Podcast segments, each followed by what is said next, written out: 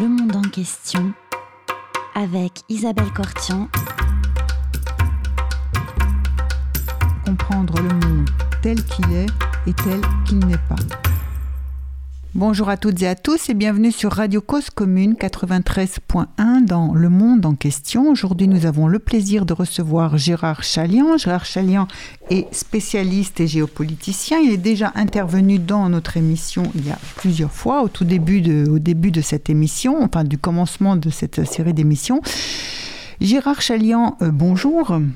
Bonjour. Donc vous êtes un observateur engagé des conflits euh, irréguliers depuis euh, plusieurs décennies, on va dire même pratiquement un demi-siècle, et vous publiez actuellement aux éditions Passé Composé Des guérillas au reflux de l'Occident, et c'est un livre qui retrace euh, depuis la fin de la Seconde Guerre mondiale un certain nombre de mutations qui se sont produites, qu'elles soient d'ordre politique, stratégique, psychologique ou démographique, et dont on ne se rend pas nécessairement compte au jour le jour. Et euh, l'une des choses sur lesquelles j'aimerais qu'on commence par parler de ces genres de mutations, c'est la transformation de la guérilla, un terme qui signifiait euh, petite guerre, n'est-ce pas, qui avait été inventé au moment où les troupes, où les Espagnols se battaient contre les armées de Napoléon. Donc, la transformation de la guérilla en guerre révolutionnaire. Euh, est-ce qu'on peut revenir sur cette partie, enfin, sur ce, point particulier justement de, l'invention de la guerre révolutionnaire, du, du passage de la guérilla qui existe depuis toujours à la guerre révolutionnaire? À qui doit-on cette invention? Alors la guérilla, je le rappelle, euh, est une euh, petite guerre menée par des irréguliers contre une armée régulière. Euh, elle, évite le choc frontal. Elle est essentiellement fondée sur la surprise, euh, le harcèlement, le temps. Et euh, d'après tous les théoriciens qui ont écrit sur la guérilla, dont au 19e le plus célèbre d'entre tous, Clausewitz, puisqu'il a pendant un an enseigné à Berlin un cours sur la petite guerre, oui.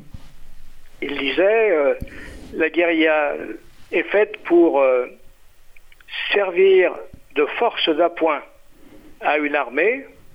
Elle ne peut pas emporter la décision seule. Alors, la mutation qui va de la guérilla, qui se pratiquait depuis toujours, comme vous l'avez dit, à la guerre révolutionnaire, elle date euh, des années 30 avec euh, quelqu'un qui fut très célèbre, qui est un peu oublié aujourd'hui, Mao Tse-tung, qui euh, estima que il n'était pas question de se contenter de harceler une armée pour l'affaiblir, mais qu'il s'agissait de façon irrégulière, et quand on a les, les moyens, lorsqu'on s'est renforcé, d'accepter le choc frontal, et de déboucher sur euh, une guerre révolutionnaire dont le but ultime est de s'emparer du pouvoir. Alors comment on fait? Oui. Alors sa propre expérience, c'est qu'il euh, a mené en 1927-28, pendant une année, euh, des enquêtes dans la paysannerie. Mm-hmm. Quelque chose qui n'était pas du tout dans l'esprit du temps. L'esprit du temps à l'époque né de la victoire des bolcheviks euh, en Russie, c'est euh, le prolétariat, c'est-à-dire euh, la classe le travailleur urbain, et le porteur de la révolution. la paysannerie, bon, c'est des conservateurs un peu arriérés, etc. lui, il va estimer que dans le cadre de la Chine, avec un prolétariat mince, qui de toute façon en 1925-27 s'est fait écraser deux fois dans des insurrections à Shanghai et à Canton. Oui. Le prolétariat, donc, euh, sans, remettre en cause le dogme, parce qu'il ne veut pas, bien sûr, essuyer les foudres des, des, de Moscou. comment dirais-je, des, soviétiques, de Staline, euh, enfin de la dogme, du, du dogme de l'époque. Oui. Mais lui, lui table sur le fait que les paysans pauvres ont faim de terre et que il est possible de les mobiliser à condition évidemment de s'en occuper. C'est-à-dire, il n'est pas du tout pour la spontanéité paysanne. Il ne pense pas qu'il suffit de dire aux paysans, allez, on se soulève. Non, il faut leur envoyer des cadres formés à cet effet, des cadres qui parlent le même langage, pas, pas des gens avec un vocabulaire euh, compliqué, etc. Non, il faut arriver à véhiculer des idées que les gens comprennent. Donc des cadres qu'on a formés, qui vont prendre le temps de s'insérer dans les villages, de vivre avec eux, d'arriver à inspirer confiance à ceux qui leur paraissent ouverts à ce type d'idées, c'est-à-dire lutter contre l'État en question ou les étrangers en question, selon la, situation donnée, et puis euh, écarter les agents de l'État, c'est-à-dire tous ceux qui travaillent pour euh, le statu quo, l'ordre établi, et puis euh, lorsqu'ils sont suffisamment appuyés, eh bien, se débarrasser de l'administration de l'adversaire, faire des élections libres où Mao suggère qu'on nomme trois hommes et obligatoirement trois femmes, une chose complètement nouvelle, quand les femmes étaient hors, champ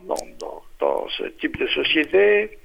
D'ailleurs, les femmes, euh, d'une façon générale, ne, combattaient pas dans les guérillas, ou alors c'était exceptionnel. Lui, lui dit, euh, il faut trois femmes. Elles sont, alors il emploie une image euh, traditionnelle à la chinoise. Il dit, les femmes sont la moitié du ciel, donc il faut qu'elles participent. Et elles sont euh, à la tête des histoires de production, elles sont à la tête des histoires d'administration. Enfin bref, il faut que, il faut qu'elles participent et qu'elles dirigent. Et alors, ces élections se passent.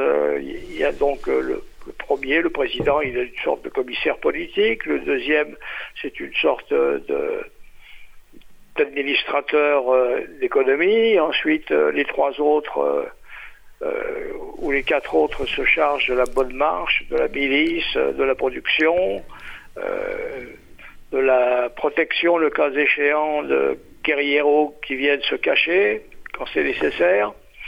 Bref, c'est comme ça qu'on fonctionne et évidemment, le facteur temps va être décisif. Il ne s'agit pas de contrôler du territoire, il s'agit de contrôler administrativement le maximum possible de la population. Et ça, ça prend du temps. En somme, la guerre révolutionnaire consiste à transformer avec le temps et grâce à des cadres qui explique sa faiblesse en force. Ben, c'est ce qu'il a réussi entre 1934-35, au moment de ce qu'on appelle euh, la fameuse euh, retraite euh, tout à fait épique, la longue marche, qui en fait est une retraite désastreuse où ils arrivent à sauver l'essentiel de l'appareil, tout en perdant beaucoup de gens. Et à partir de 34-35 jusqu'à 45, il se renforce. À partir de 46-47, contrairement aux estimations des uns et des autres, c'est-à-dire des services britanniques toujours bien renseignés, des Américains qui suivent les choses de près et qui appuient d'ailleurs Chiang Kai-shek, l'adversaire, mhm. euh, et même euh, malgré Staline qui a perdu complètement le contact avec la direction chinoise au lendemain de la longue marche. Jusque-là, oui, il était très important. La plupart des types qui étaient à la tête euh, du Parti communiste euh, chinois étaient euh, pro-soviétiques.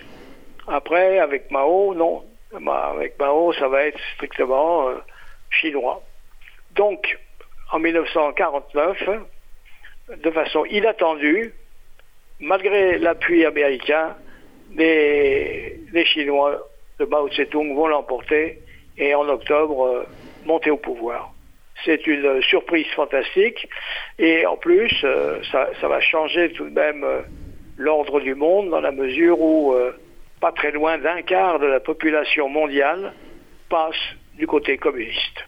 Voilà ce qu'est la guerre révolutionnaire. Alors comment est-ce qu'elle va être, comment dirais-je, adoptée ailleurs eh bien, ceux qui vont l'adopter en tout premier, vont être les, Vietnamiens. Pourquoi les Vietnamiens? D'abord parce qu'il y a eu proximité géographique, ensuite parce qu'il y a eu proximité euh, effective euh, des gens comme Ho Chi Minh, des gens comme euh, le futur général Giap mhm. passent du temps en Chine, ils étudient la situation, ils s'intéressent à la question paysanne, ils, comprennent les méthodes de lutte euh, et de mobilisation et d'organisation. En somme, il s'agit de créer ce qu'on appelle dans le jargon une infrastructure politique clandestine à l'intérieur des villages, à l'intérieur du pays, partout où on peut.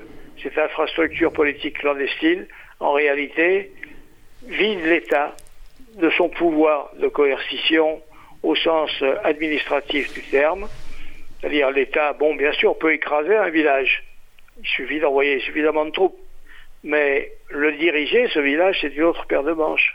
Le village est acquis aux forces révolutionnaires euh, et euh, il va travailler dans ce sens-là. Les, Vietnamiens vont comprendre ça, ils vont adapter ça à leurs conditions et euh, ils entament à partir de 1946 une demande d'indépendance. Ils proclament d'ailleurs cette indépendance qui est refusée par euh, la France. Pourquoi est-ce que la France refuse à cette époque-là euh, d'accorder finalement l'indépendance euh, au Vietnam, contrairement aux Britanniques par exemple qui consentent à l'indépendance de l'Inde? Ben, C'est que l'Angleterre n'a pas été vaincue. Elle n'a pas besoin de ses colonies pour dire que voilà, nous sommes encore puissants alors que la France, euh, qui a été euh, écrasée en 1940, euh, ben, sans, sans ses colonies, en tout cas pour ceux qui sont de la droite conservatrice classique, sans ces colonies, se sent amoindrie et elle s'accroche partout où elle le peut, à Madagascar, en, au Vietnam, etc. Donc la guerre du Vietnam va démarrer. Elle va durer grosso modo sept ans et de façon inattendue, alors que tous les communiqués continuent de dire que le territoire est contrôlé par les forces françaises, ce qui est d'ailleurs vrai. Le territoire est effectivement contrôlé par les forces françaises. Oui, mais pas la population. C'est-à-dire que le jour, le Vietnam semble contrôlé par la France, et la nuit, c'est le Viet Minh mhm. qui, en fin de compte, est le patron. Et alors ça va se terminer par euh, la fameuse bataille consentie, c'est-à-dire le, moment où on accepte euh, le choc frontal. Alors les troupes françaises décident de faire cette, euh, cette bataille le plus loin possible des bases du Viet Minh, oui. Laos, 400 km plus loin, en quelque sorte, en se disant, bon, bah, ils n'auront pas les moyens de mener une bataille de longue durée parce qu'ils n'auront euh, pas suffisamment de munitions, pas suffisamment de, ravitaillement, etc. Et alors, ce qui se passe, c'est que compte tenu de l'appui gagné de la paysannerie, il va y avoir une immense mobilisation des paysans vietnamiens qui, euh, sur des vélos Peugeot, vont amener euh, en longue file, c'est ça, du riz, des munitions, pendant des semaines et des semaines et vont permettre euh, aux combattants d'être ravitaillés. Donc euh, c'est une, une défaite inattendue, bien que quelques esprits chagrins l'avaient annoncé parmi les, les services spéciaux. Mhm. mais ils n'avaient pas été écoutés. Et euh, à partir de là, le modèle de la guerre révolutionnaire, dans la mesure où il a remporté le, le, le pouvoir en Chine, qu'il a emporté euh, au Vietnam, va, va servir. Va servir pas, pas toujours avec euh, la même efficacité, pas toujours aussi bien organisé. Par exemple, le FLN sera beaucoup moins efficace. En plus, il sera grevé de, de contradictions intérieures entre Messaliage et puis euh, les gens du Front National de Libération. ailleurs, ça pourra échouer. D'autres, par contre, sans le dire, comme Amilcar Cabral, vont utiliser la méthode chinoise tout en se prétendant euh, non alignés, en refusant complètement de choisir entre les Chinois et les Soviétiques à l'époque où il y a une querelle sino-soviétique extrêmement importante, où chacun veut garder sa clientèle. Non, lui, il, a très bien compris que euh, pour, arriver à, modifier le rapport des forces, il faut ces cadres qui s'insèrent.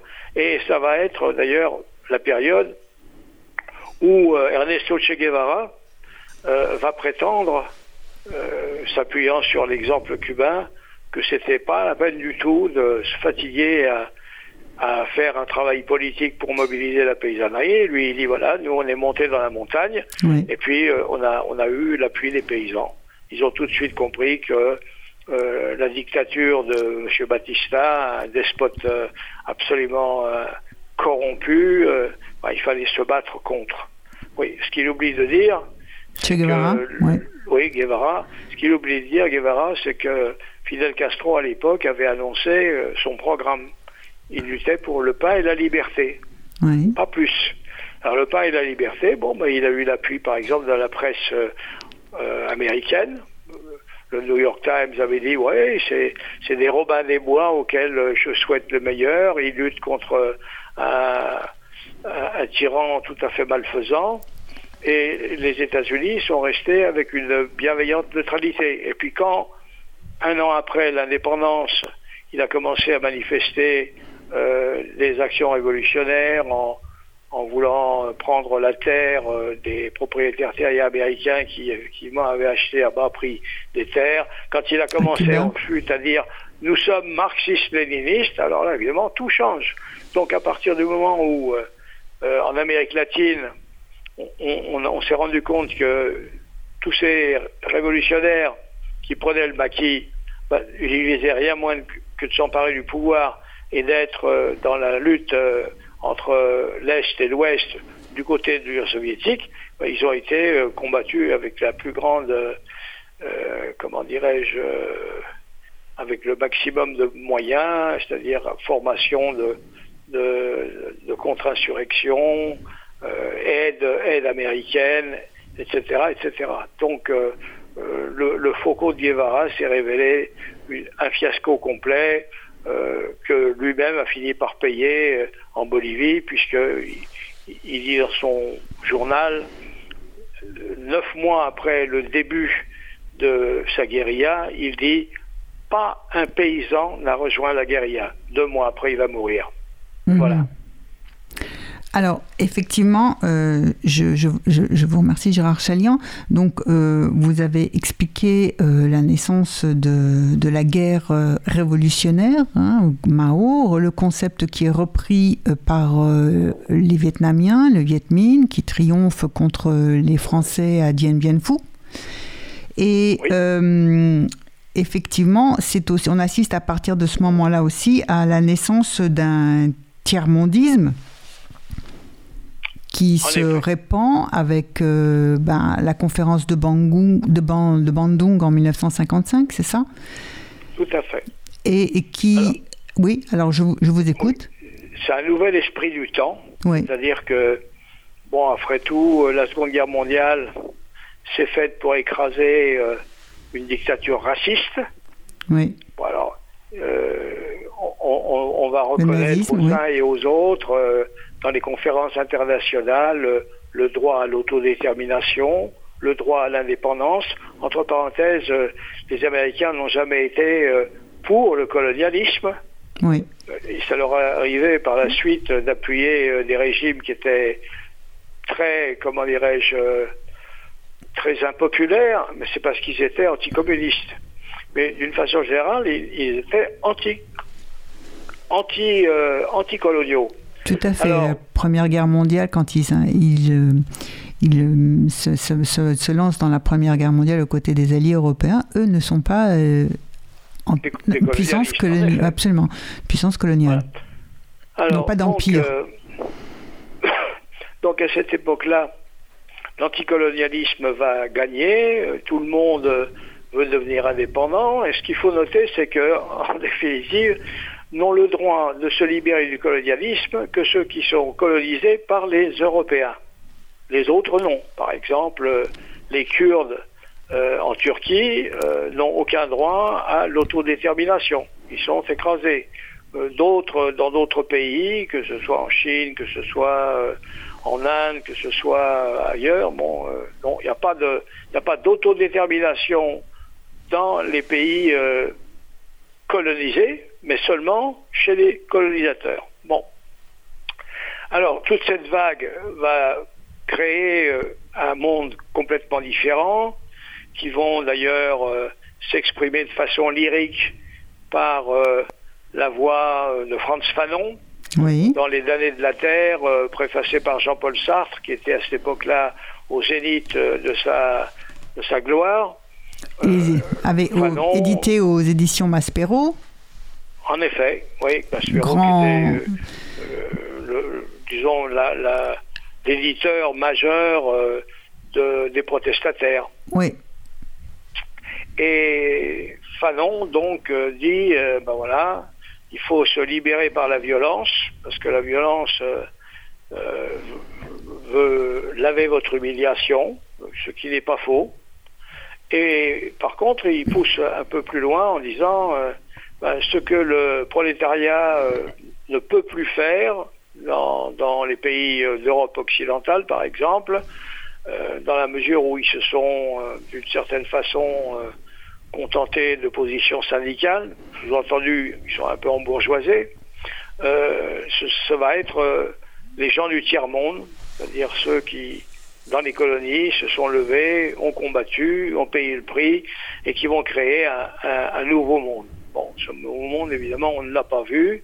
Hein, C'était généreux et lui non plus ne l'a pas vu puisqu'il est mort en 1961, bien avant euh, la série des échecs, que ce soit euh, l'échec, par exemple, d'expériences qui ont été à un moment admirées, comme euh, les Khmers rouges qui paraissaient euh, très rigoureux. Et puis euh, finalement, on a découvert que euh, c'était une entreprise en définitive génocidaire. Il y a eu des, expériences africaines très hautes en volée, comme Nasser, qui se sont terminées par des échecs et des défaites. Il y a eu des caricatures comme Idi Amin Dada en Ouganda, où il y a eu des, imitations grotesques comme euh, l'empereur Bokassa dans la République centrafricaine. Enfin bref. Et quant à l'Amérique latine, qui devait en principe, euh, en tout cas c'était le vœu de Fidel Castro, c'était le sentiment lors de la conférence tricontinentale en 1966, si ma mémoire est correcte, euh, qui disait bon ben voilà, on, va transformer le monde, ben, finalement, en Amérique latine, en 20 ans, on n'a eu que des échecs jusqu'à ce qu'en 1979, le pouvoir soit pris au Nicaragua, pas comme un faucon, mais de la façon classique, c'est-à-dire en, mobilisant les masses, par Daniel Ortega, qui en 2018, il y a deux ans de ça, faisait tirer sur son peuple parce qu'il prétendait rester au pouvoir jusqu'à 2021. Donc euh, les comment dirais-je les promesses ont été euh, d'une façon générale dans ce qu'on appelle le tiers monde euh, peu tenues. Il y a eu très peu de, de révolutions qui ont porté des fruits. Qu'est-ce que ça veut dire une révolution qui porte des fruits? C'est-à-dire qu'il ne s'agit pas seulement de déboucher sur l'indépendance, il faut déboucher sur l'indépendance et faire cette chose indispensable, il faut faire de la croissance. Si vous faites de la croissance, vous êtes justifié historiquement. C'est ce que, par exemple, font les Chinois aujourd'hui. Ils font de la croissance économique. Euh, L'Inde, avec des méthodes complètement différentes, fait de la croissance économique. Euh, la Corée euh, du Sud, avec un régime qui n'a rien à devoir au marxisme-léninisme, fait de la croissance économique le Vietnam, qui au contraire était marxiste-léniniste et continue d'être dirigé par un parti communiste, réussit, après des années d'errance, à faire, grâce à l'économie de marché, grâce à leur intelligence et à leur capacité de travail, une croissance de 7% par an. Donc voilà, en somme, les, succès essentiels, on les voit non pas en Amérique latine, où d'une façon générale, la révolution a un peu partout avorté, mais on le voit dans cette Asie civilisée, comme disent les, les orientalistes, c'est-à-dire euh, Japon, Chine, euh, Vietnam, Corée, etc. Enfin, voilà, c'est-à-dire ces, sociétés de riziculteurs patients, appliqués et habitués à se battre contre la nature. Et c'est pas tellement leur idéologie que leur, euh, comment dirais-je, leur capacité de travail qui compte. Et puis, euh, par ailleurs, euh, ben, on a eu, comment dirais-je, beaucoup d'invocations, de, de, comment dirais-je, de slogans menant en définitive à, très peu de choses. Alors, ce qu'il faut rappeler, c'est que les, les expériences euh, les plus intéressantes euh, n'ont pas été menées en Afrique, où euh, grosso modo, à part deux ou trois expériences, comme peut-être dans une petite mesure le Ghana ou, l'Éthiopie et puis le, le, Rwanda, on a, a eu affaire au Rwanda, par exemple, a un, despotisme éclairé, il n'y a pas de doute, même si le Rwanda n'est pas populaire, euh, par exemple en France, euh, euh, mais il y, a, un développement économique. C'est le critère même, c'est-à-dire, est-ce que vous êtes capable, une fois que vous êtes au, pouvoir, de faire de la croissance économique, oui ou non. Si vous en faites, vous êtes sanctifié. Si vous n'en faites pas, vous avez beau raconter ce que vous voulez sur euh, votre grandeur euh, qui a été humiliée, vos, passions, euh, vos émotions, ben, vous débouchez sur l'échec. Je vous propose une première pause musicale, Gérard Chalian, si vous le voulez bien. Alors nous allons écouter Swing 42 de John Gorena, interprété par Brilly Lagraine. On se retrouve tout de suite après.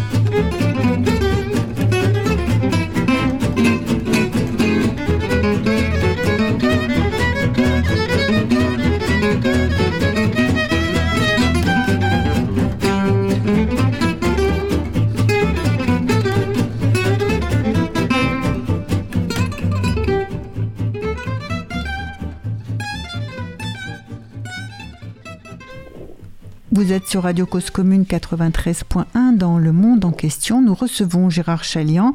Gérard Chalian, parmi euh, vous parlez de l'importance euh, non seulement de prendre le pouvoir quand, au nom du, de la lutte pour l'indépendance et contre le colonialisme, mais c'était aussi important d'organiser le, démarrage économique des États. Il y a des États qui ont quand même bénéficié, si on en revient sur un petit peu l'expérience algérienne aussi, euh, et avec le mouvement du Irak qui s'est développé il y a quelques il y a l'année dernière euh, en Algérie pour protester contre la confiscation euh, de la révolution et du pouvoir par un mouvement, une élite qui est plus ou moins corrompue et qui n'a pas satisfait et donné la réponse. Mais pourtant, il y avait quand même.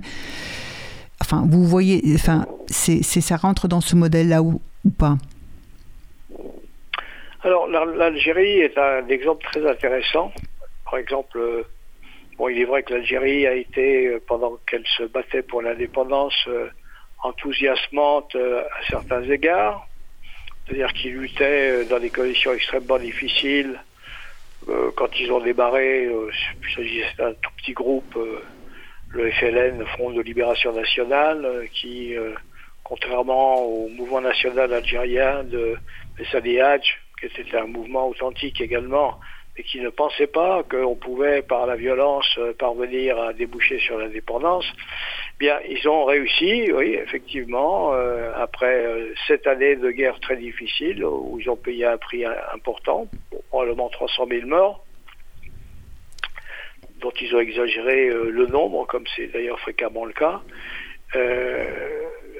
Mais on a été quand même dans le brouillard. C'est-à-dire que quand on rencontrait les gens de la Fédération de France, ceux qui les ont connus à l'époque, bah, la Fédération de France, elle disait, voilà, nous, on, se bat pour le socialisme, c'était très à la mode d'être socialiste à l'époque, euh, sous-entendu marxiste-léniniste plus ou moins, mais enfin bon, en tout cas socialiste, et euh, euh, la réforme agraire. Bon, on n'a vu ni la réforme agraire, ni le socialisme, bien que Ben Bella a proclamé le socialisme en 1963, même même dès, l'indépendance, fin 62. Et euh, très vite, euh, les, gens ont été déçus. Par exemple, les femmes qui avaient combattu, ben, elles sont retournées à la, maison. sont retournées en définitive à la maison, c'est ça, au, statut quo ante. Lorsque on a voté en quelque sorte les lois, ben, elles sont restées avec euh, des lois restrictives, c'est-à-dire que euh, l'héritage, euh, elle n'avait pas le même partage de l'héritage. C'était le, mâle qui, l'emportait. Enfin, ça restait une société patriarcale.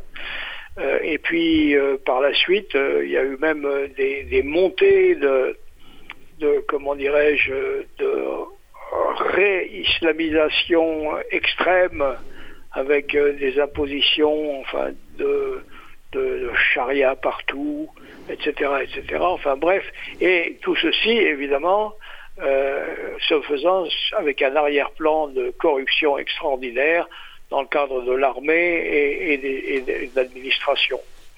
Euh, il a fallu plus de 60 années plus de 60 années pour que, in fine, euh, se lève un mouvement comme euh, le Irak, H-I-R-A-K, mhm. euh, un mouvement de protestation pacifique qui a eu, comment dirais-je, la capacité de durer pendant une année, qui n'a été en fin de compte freiné que par le virus, l'épidémie actuelle, tout à fait, et qui n'a pas réussi à, à, bousculer le pouvoir. C'est-à-dire qu'il y a eu quelques modification cosmique. Oui, M. Bouteflika qui euh, voulait exercer un cinquième mandat euh, malgré ses moyens très diminués sur le plan physiologique, bah, il a fini par être écarté. Enfin, le pouvoir est resté entre les mains des mêmes. Et les Algériens bah, se trouvent aujourd'hui avec une démographie très importante.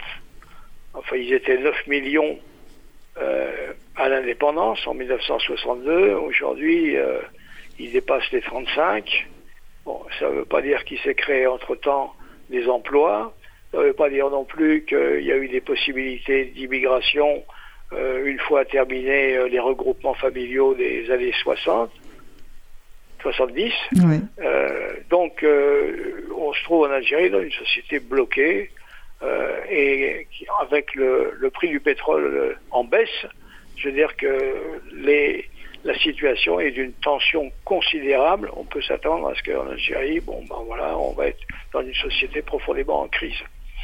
Donc, euh, ce qu'il faut dire en ce qui concerne la, lutte armée, c'est que on a compris une chose, euh, sans que ça ait été euh, à aucun moment théorisé. C'est que on pouvait combattre évidemment c'était le cas des Vietnamiens, c'était le cas des Chinois, au nom du marxisme-léninisme. Mais on s'est aperçu qu'on pouvait aussi très bien combattre au nom du nationalisme. On pouvait aussi bien combattre euh, pour d'autres causes, euh, une cause religieuse, euh, une cause de minorité ethnique. L'important, c'était de parvenir à susciter une idéologie au nom de laquelle celui qui était le militant de cette cause était prêt à risquer sa vie, voire à la perdre. Voilà. C'est ça qui comptait. Gagner l'adhésion des populations à un combat. Voilà, c'est par exemple le cas des talibans. Euh, voilà, voilà des gens qui, euh, je parle des, Afghans, oui. quand commence euh, la guerre chez eux, c'est-à-dire vers 2001, quoi, mhm. c'est une, c'est vraiment, comment dirais-je, la, la plus rudimentaire des guérillas. Euh, aucune technique, aucune discipline, euh, aucune coordination, euh, une demi-douzaine de, groupes concurrents les uns avec les autres. Enfin, ils étaient mauvais. Mais, mais avec le temps, avec l'aide des Pakistanais, qui ont largement donné un appui à la fois de formation militaire, d'argent, euh, d'armes, etc., etc. Bon, les, les types ont réussi à former bon, des talibans, c'est-à-dire des, jeunes gens qui étaient issus euh, d'écoles euh, coraniques. il faut aussi ajouter que le nombre des, des, des Pashtuns, c'est-à-dire le groupe le plus important, qui ethnique le plus important, 40% de la population à l'intérieur de l'Afghanistan, se trouve également euh, comme un groupe important du côté euh, pakistanais. Donc on avait la main-d'œuvre euh, parfaitement à disposition.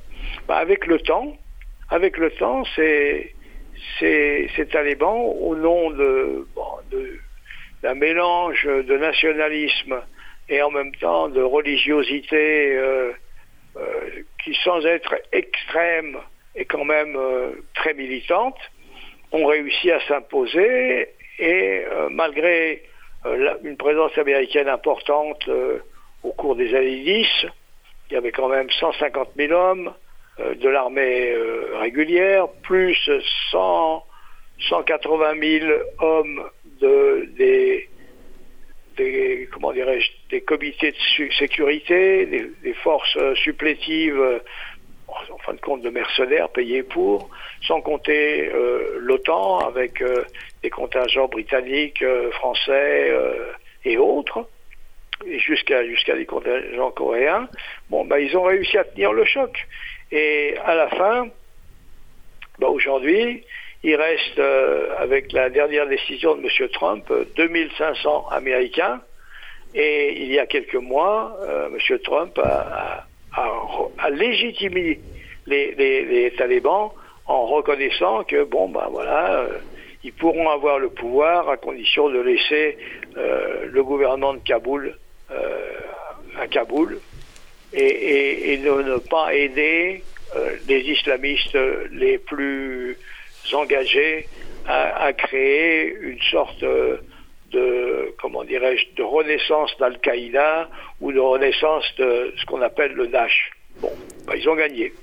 Donc, euh, ce qui prouve, si vous voulez, que en, ce qui concerne la capacité de l'Occident, parce que nous c'est la même chose finalement au Sahel, notre capacité à réduire ce genre euh, de, de, guerre irrégulière s'est beaucoup amenuisé.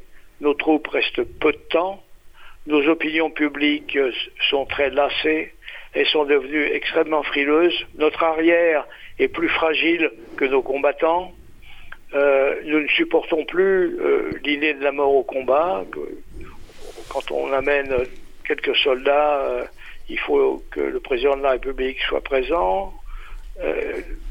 Il y a eu un changement de mentalité absolument extraordinaire, avec une montée en quelque sorte de la victimologie qui fait qu'aujourd'hui, euh, euh, la, place que les, victimes occupent est, comment dirais-je, est, véritablement instrumentalisée de façon extraordinaire.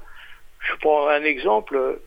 quand on évoquait autrefois la conquête de l'Amérique par les Espagnols, euh, mettons le Mexique, bon, ben, jamais il n'y a eu plus de 2000 Espagnols pour s'emparer de Mexico. 2000. Et alors on les a traités de génocideurs, alors qu'il y avait 250 000, d'après les estimations générales des historiens, 250 000 personnes autour de Mexico. Bon, c'est la variole qui a fait la, différence. Ah, la variole, ils ne l'ont pas amenée exprès. Donc, euh, elle est venue, il y a eu l'épidémie, et puis voilà. Et euh, du coup, euh, les statues ont été détruites parce que c'était c'était plus les conquérants qui avaient réussi quand même un exploit extraordinaire.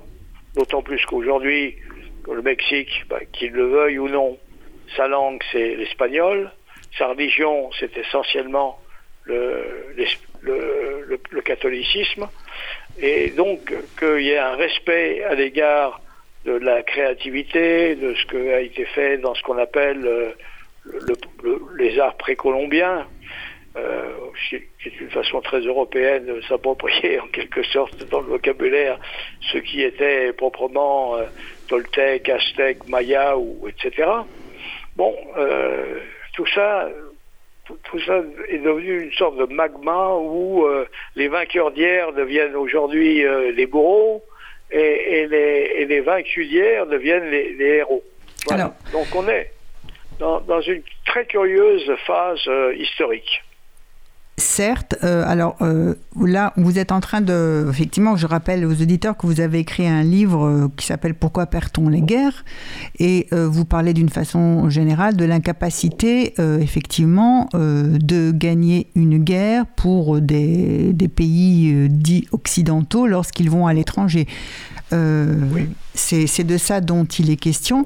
quand même, on va dire que quand euh, les, Américains vont en Irak, euh, ils chassent euh, Saddam Hussein, mais ils n'arrivent pas du tout à remettre, à fonctionner, faire fonctionner le, pays en route. Exact. D'abord parce qu'ils ne parlent pas la langue.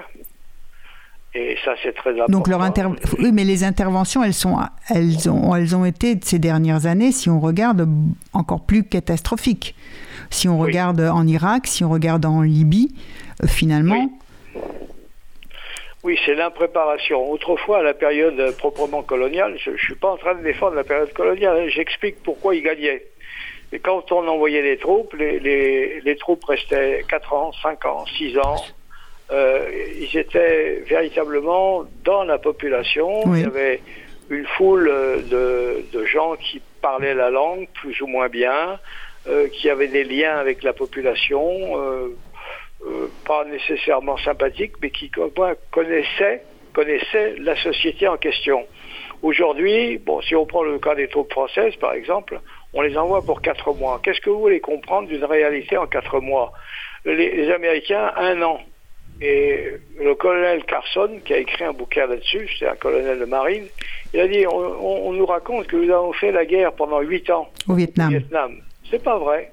On a fait huit fois un an, un an la guerre. Et chaque fois qu'on avait capitalisé un petit minimum, paf, on retournait à la maison. Rotation des et troupes. Le type qui arrivait, il redémarrait à zéro.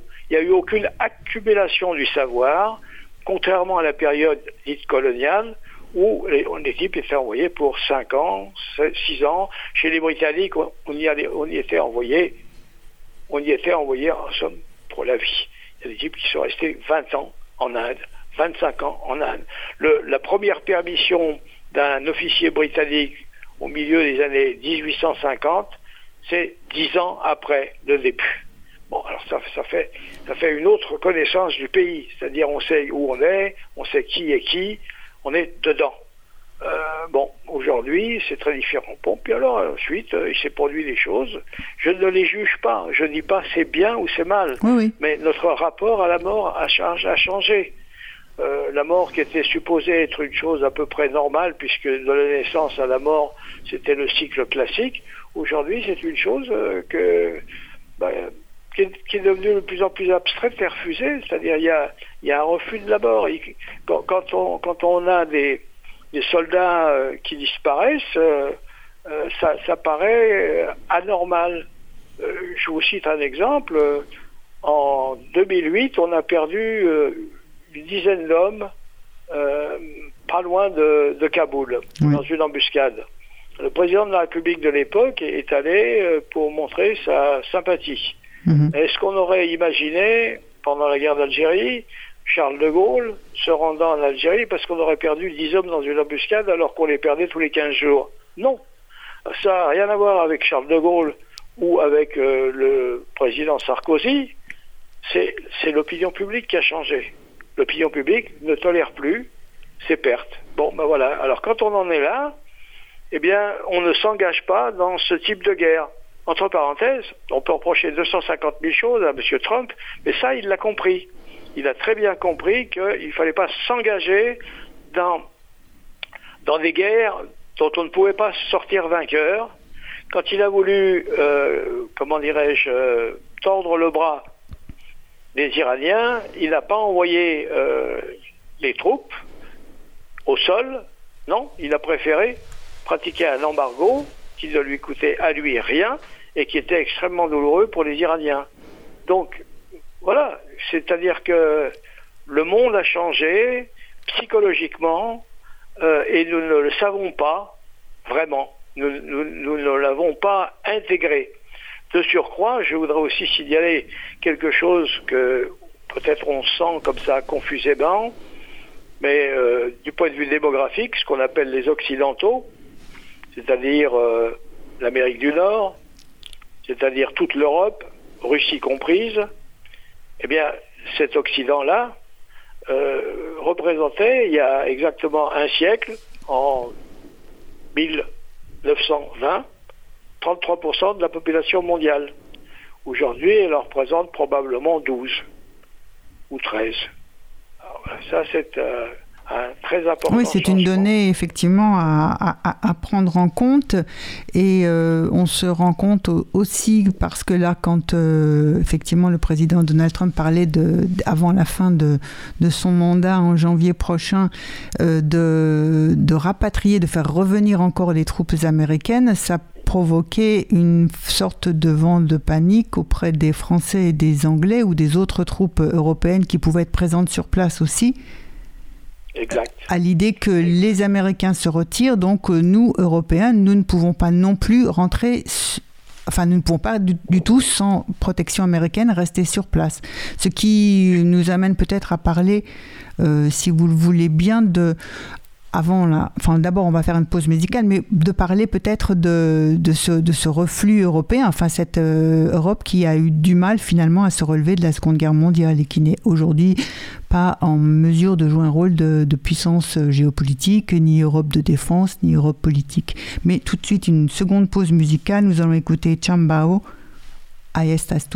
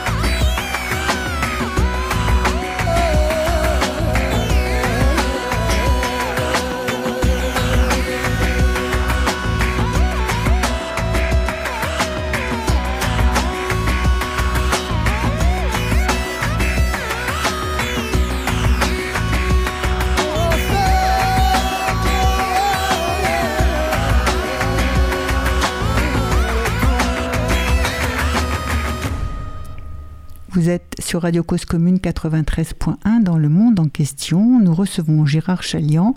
Gérard Chalian, oui, nous étions en train de parler euh, de, la nécessité de, enfin, de, si on n'est pas capable de gagner euh, des guerres parce qu'aujourd'hui l'opinion publique et pour des tas d'autres raisons on ne le supporte pas, il ne vaudrait mieux pas ne pas envoyer de troupes. Mais je voudrais qu'on revienne sur euh, le, enfin, le recul de, l'Europe. Enfin, l'Europe qui, aujourd'hui, est l'Union européenne, mais elle, a du mal à s'imposer dans le monde.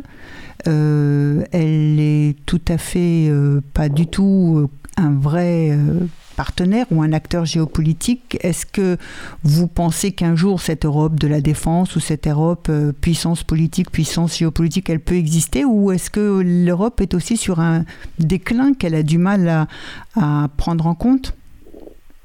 Bon, d'abord, il faut rappeler que en 1920, il y a un siècle exactement, les Européens, en tant que puissance politique, euh, dominaient l'ensemble de l'Asie, soit comme colonie, soit comme semi-colonie. Oui. Seul le Japon échappait à cela. La Thaïlande était peut-être indépendante, mais si on l'avait pris comme État tampon entre les possessions des Français en Indochine et celles des Britanniques en Birmanie, voilà. Euh, en Afrique, en dehors de l'Éthiopie, tous les États étaient entre les mains des Européens. En d'autres termes, politiquement, il y a un siècle, l'Europe régnait sur l'ensemble du monde. Déjà, au lendemain de la Première Guerre mondiale, économiquement, elle était surclassée par les États-Unis qui, financièrement, en définitive, euh, renflouaient les vainqueurs. Mhm avec la Deuxième Guerre mondiale. Qui devait quand même les rembourser. Oui. Ah, la, deuxième, la, la Deuxième Guerre mondiale, nous, nous sommes devenus déclassés, c'est-à-dire que nous étions complètement hors champ dans, le, dans la compétition Est-Ouest.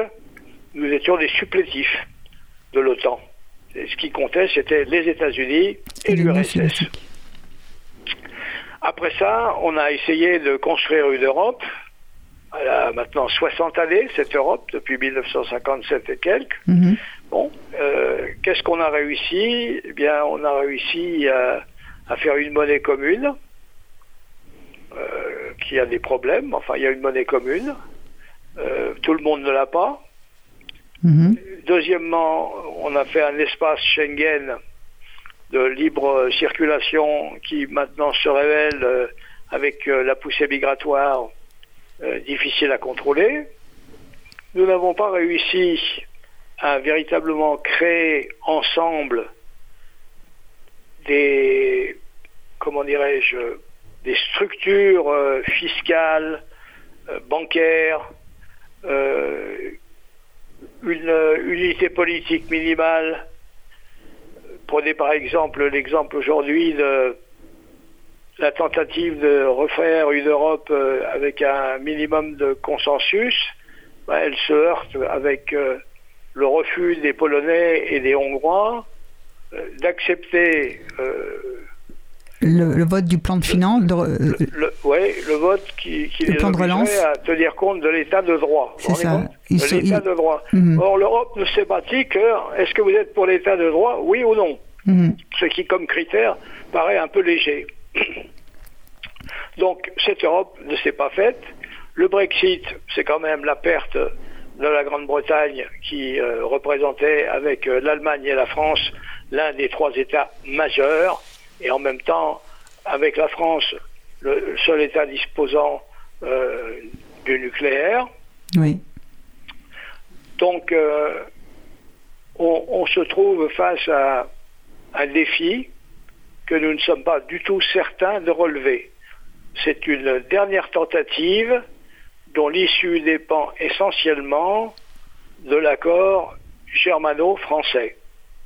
Ça va dépendre de Mme mhm. Merkel ou la personne qui va hériter du pouvoir après Mme Merkel et de Emmanuel Macron. Voilà. Donc ça, tient quelque chose de, relativement fragile, parce qu'on n'est pas très nombreux à, vouloir faire les sacrifices nécessaires, l'effort nécessaire, euh, avoir la cohésion nécessaire avec euh, une partie de l'Europe qui est obsédée par le, poids de la Russie et, qui, regarde à l'Est avec inquiétude, avec euh, ceux qui euh, sont, euh, comment dirais-je, laxistes sur le plan économique, et ceux qu'on appelle les frugaux, pour pas les appeler les protestants d'une façon générale. Donc, bon, l'Europe, pour l'instant, si vous voulez, ne représente pas une force en dehors de la force économique et commerciale, qui est considérable, la capacité créatrice reste importante, mais le poids politique, et je ne parle pas du poids militaire, qui est quasi nul à l'exception de deux ou trois pays, et, aurait-on imaginé, par exemple, la façon dont la Turquie de M. Tayyip euh, euh, Erdogan, Tayyip Erdogan euh, traite l'Europe depuis quelques années. Il y a de ça 20 ans, est-ce que c'était pensable? Non. C'est un fait complètement nouveau. Euh, cette Europe de 500 millions semble paralysée par euh, le chantage de 3 millions de migrants qui se trouvent en Anatolie et, d'un dictateur qui a des talents tactiques remarquables, mais qui est aussi d'une certaine façon, euh, quelqu'un qui pratique une politique au-dessus de ses véritables moyens, sur le plan économique, il est faible, sur le plan financier, il est en crise, sur le plan politique, ses anciens amis, son ancien président de la République, son ancien... À l'intérieur, en Turquie. Abdullah son ancien ministre des Affaires étrangères, David voilà. David Orlou, son, ancien ministre des Affaires étrangères, Babajan, le maire d'Istanbul, tous ces gens-là qui étaient en somme l'armature de son parti, qu'on appelle l'AKP, bah, tout ça sont, sont dehors. C'est-à-dire qu'il y, a, deux ans, il a perdu en grande partie les élections. Donc il joue en quelque sorte les coups de force euh, qui lui réussissent dans la mesure où il a de l'audace devant des gens qui, eux, manquent de volonté. Voilà. À l'exception de Macron, personne s'est levé, personne n'a rien dit, euh, pas faire de vagues, etc. Bon, voilà, voilà. l'Europe en est là, donc effectivement, ça pose le problème de qu'est-ce qu'on va devenir. Euh, bien, bien, bien malin celui qui peut dire oui, on va se relever, c'est à peu près inévitable. Donc l'Europe puissance, c'est peut-être euh, un mythe comme le tiers-mondisme euh, l'a été à une époque, c'est ça que vous voulez dire aussi? Bah, L'Europe puissance, euh, on peut ne pas y croire. Oui. on peut la souhaiter, mais on aimerait en voir davantage et, ne pas rester au vœu pieux. on ne peut pas faire ça tout seul. Donc ça va dépendre du couple franco-allemand et, on est, on est à minuit moins 5. Hein. Voilà, c'est tout. C'est la dernière chance. Après ça, il n'y en a plus avec euh, le poids de la Chine, avec le poids des États-Unis, avec euh, euh, la capacité tactique des Russes, et, etc. et puis la, décroissance démographique, il y a, beaucoup, beaucoup, beaucoup, beaucoup de handicaps. Oui, alors effectivement, je ne sais pas si on aura le temps de développer, mais y compris une partie du, retrait et du repli américain et de ce fameux isolationnisme, c'est surtout un recentrage euh, des États-Unis sur euh, euh, le Pacifique, hein, qui a ah commencé bien avant Trump, mais déjà avec Obama. vous avez parfaitement raison, ça la tient effectivement essentiellement à, la montée extraordinaire de la Chine. Bon, qui, qui eût pensé au moment où Mao commettait erreur sur erreur, avec euh, des, des révolutions culturelles, etc., euh, etc. Donc, qui aurait pensé que la Chine se reprenant en main, passant à une économie de marché et se mettant au travail sous la direction de Deng Xiaoping et par la suite d'un despote éclairé, arriverait à être le numéro 2 de loin et, briguerait même la première place avec une, une Amérique, comment dirais-je, moins puissante, en crise intérieure, en véritable guerre froide civile, euh, et qui, euh, pour euh, durer, parce qu'elle a beaucoup d'atouts, ben, a besoin de se recentrer sur ce qu'on appelle l'Asie-Pacifique, à partir d'une alliance qui est en train de se faire, l'Inde, les États-Unis, l'Australie, le Japon, voilà, la nouvelle euh, architecture euh, destinée à contenir autant que faire se peut euh, l'expansionnisme chinois qui s'effectue de façon à la fois feutrée et, et en même temps... oui, c'est une montée en puissance constante de, de la Chine. Oui, à tous égards et dans tous les domaines. C'est la grande différence avec l'ex-URSS L'URSS, c'était un État militaire, c'était un État, euh, en fin de compte, euh, scientifiquement intéressant, mais, ils ne savaient même pas fabriquer une boîte d'allumettes. C'est-à-dire que l'économie était lamentable. Alors que là, en Chine, euh, on est on est, on est sur euh, l'ensemble des fronts. De temps en temps, j'entends dire bon, il la, la, Chine vieillit, mais qui ne vieillit pas de toute façon? Et les seuls qui vieillissent pas, c'est les Africains, et ça pose problème parce que euh, ils, vont être trop nombreux pour le pour ce qu'ils ont à offrir euh, comme capacité de travail. comme, comme capacité de, de développement, comme capacité même d'enseignement. Donc être jeune, c'est pas suffisant. C'est important quand même, parce qu'en Europe, on, commence, on vieillit en Europe et, voilà, c'est quand même, l'Afrique a quand même des atouts, même si ça fait longtemps qu'on attend un, gros, gros démarrage et qu'on l'a que localement à un ou deux endroits.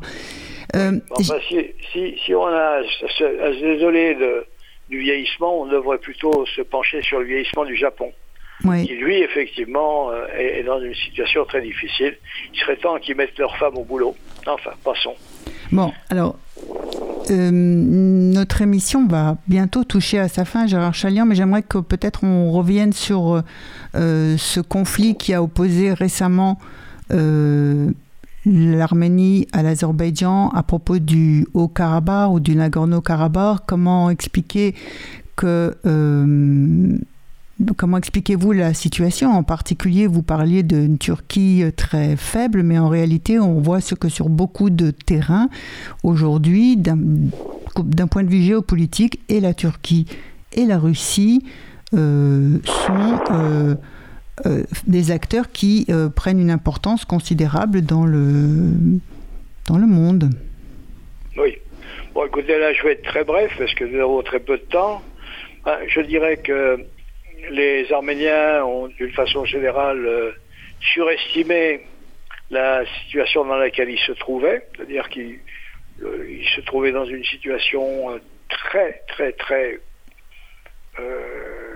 ils ont surestimé leur avantageuse, force avantageuse, s'imaginant que, bon, comme c'était gelé, que rien ne changerait. Erreur. Conflit gelé depuis 30 ans, oui il y a, comment dirais-je, des changements se sont produits. D'abord, euh, démographiquement, euh, l'Azerbaïdjan était trois fois plus importante. Ensuite, euh, c'était un État riche. Oui, et l'Arménie est un État pauvre, oui. Et, l'Arménie avec des ressources très, très... Limitées. Ouais, très limitées. Ensuite, le, fait nouveau, ça a été effectivement la, montée de la Turquie sur le plan de la présence euh, militaire. Bon, ils ont aidé euh, sérieusement euh, les Azerbaïdjanais, notamment en matière de drones, comme ils l'avaient déjà prouvé en Libye. Ça, leur permettait effectivement de marquer des points. Bon, ces drones datent d'il y a quelques 4-5 ans maximum. Ça a été acheté au démarrage aux Britanniques. Alors, les Arméniens n'ont pas mesuré ça. Ensuite, il y a longtemps, euh, avait un, dirigeant qui s'appelait Ter Stepanian, Ter, Petrosian, Ter Petrosian, Ter Petrosian. Ter Petrosian, qui a été écarté en 1998 parce qu'il avait dit il faut trouver un compromis parce que cette affaire du Calabar grève notre situation globale du point de vue de la circulation, du point de vue du développement, etc., etc. Il avait parfaitement raison. Bon, n'a pas été écouté. Ceux du Calabar sont passés au pouvoir.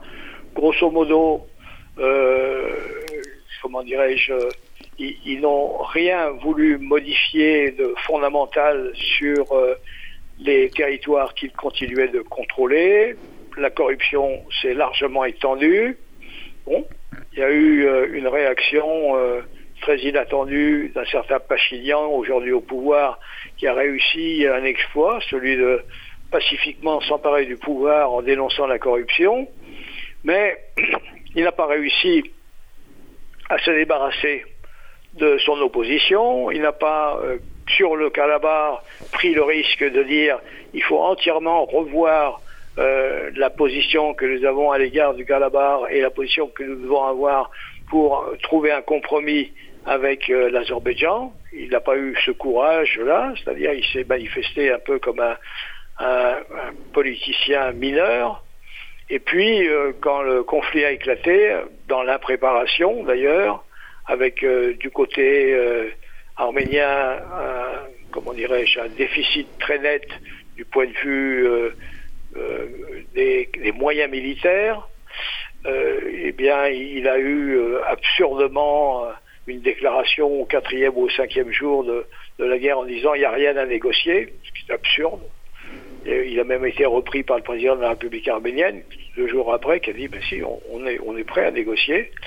Puis finalement, bon, euh, cette, euh, comment dirais-je, cette prétention de, de, vouloir conserver tout euh, avec des moyens très largement déficients par rapport à un adversaire qui jouissait d'un apport formidable, celui des drones turcs, et sans compter la participation de, mercenaires euh, étrangers. Euh, bon, ça a mené euh, au, désastre. Ce qu'on peut dire, c'est que les Arméniens se sont bien battus. dans le vocabulaire d'autrefois, on dirait qu'ils ont sauvé l'honneur et perdu tout le reste. Voilà. Donc, ils ont également surestimé, comment dirais-je, l'alliance avec la Russie, bien que la Russie leur ait sauvé de toute façon la mise à minuit moins 5, puisqu'il y a une partie du Calabar qui reste sous contrôle de la Russie, avec la possibilité, en principe, de, le repeupler avec des Arméniens parmi ceux qui l'ont quitté euh, tout récemment. Maintenant, il faut obtenir euh, un, statut pour ce Calabar. Bon, est-ce que ce sera fait? Je n'en sais rien. Et quant aux Arméniens, bon, il va falloir qu'ils euh, travaillent à, comment dirais-je, à, faire de la croissance parce que c'est la seule façon de s'en sortir. Voilà. Merci. Donc, euh, une occasion de, de, de, paix ou de négocier euh, quelque chose lorsque en, 1994 un premier cessez-le-feu est signé et que effectivement euh, on propose à ce moment-là on était peut-être en mesure les Arméniens étaient peut-être en mesure d'entamer des négociations pour à ces conflits-là. Il y avait davantage de chance à l'époque en meilleur terme pour euh, négocier euh, quelque chose, y compris un statut euh, pour le Haut-Karabakh, peuplé effectivement à majorité d'Arméniens. Et une deuxième occasion manquée aussi lorsqu'il est poussé au pouvoir Pachinian par le Premier ministre actuel, par des gens qui sont en révolte contre la corruption. Et à ce moment-là, peut-être, il aurait peut-être dû essayer d'avancer de, de, dans les négociations, enfin de chercher la paix avec l'Azerbaïdjan et qu'il n'a pas fait. Et aujourd'hui. Oui. oui. oui, Et aujourd'hui, quand même. Je voudrais rappeler deux chiffres. Oui. Le premier chiffre, c'est qu'au Nakhichevan, en 1925, il y avait 55% d'Arméniens. Oui. En 1988-89, là, au moment où l'Union soviétique commence à. Il n'y en avait plus un seul. Oui. Et à la même date, c'est-à-dire en 1925-26, euh, au Calabar, il y avait 95,5% d'Arméniens. Euh, à la veille euh, de l'effondrement de l'URSS, il en restait 75. Donc il y a eu une volonté des Azerbaïdjanais depuis longtemps de nettoyer du point de vue de la présence des Arméniens. Il faut quand même le rappeler. Oui, tout à fait. Euh, alors maintenant, euh, il y a quand même euh, la présence des troupes russes aussi en Azerbaïdjan.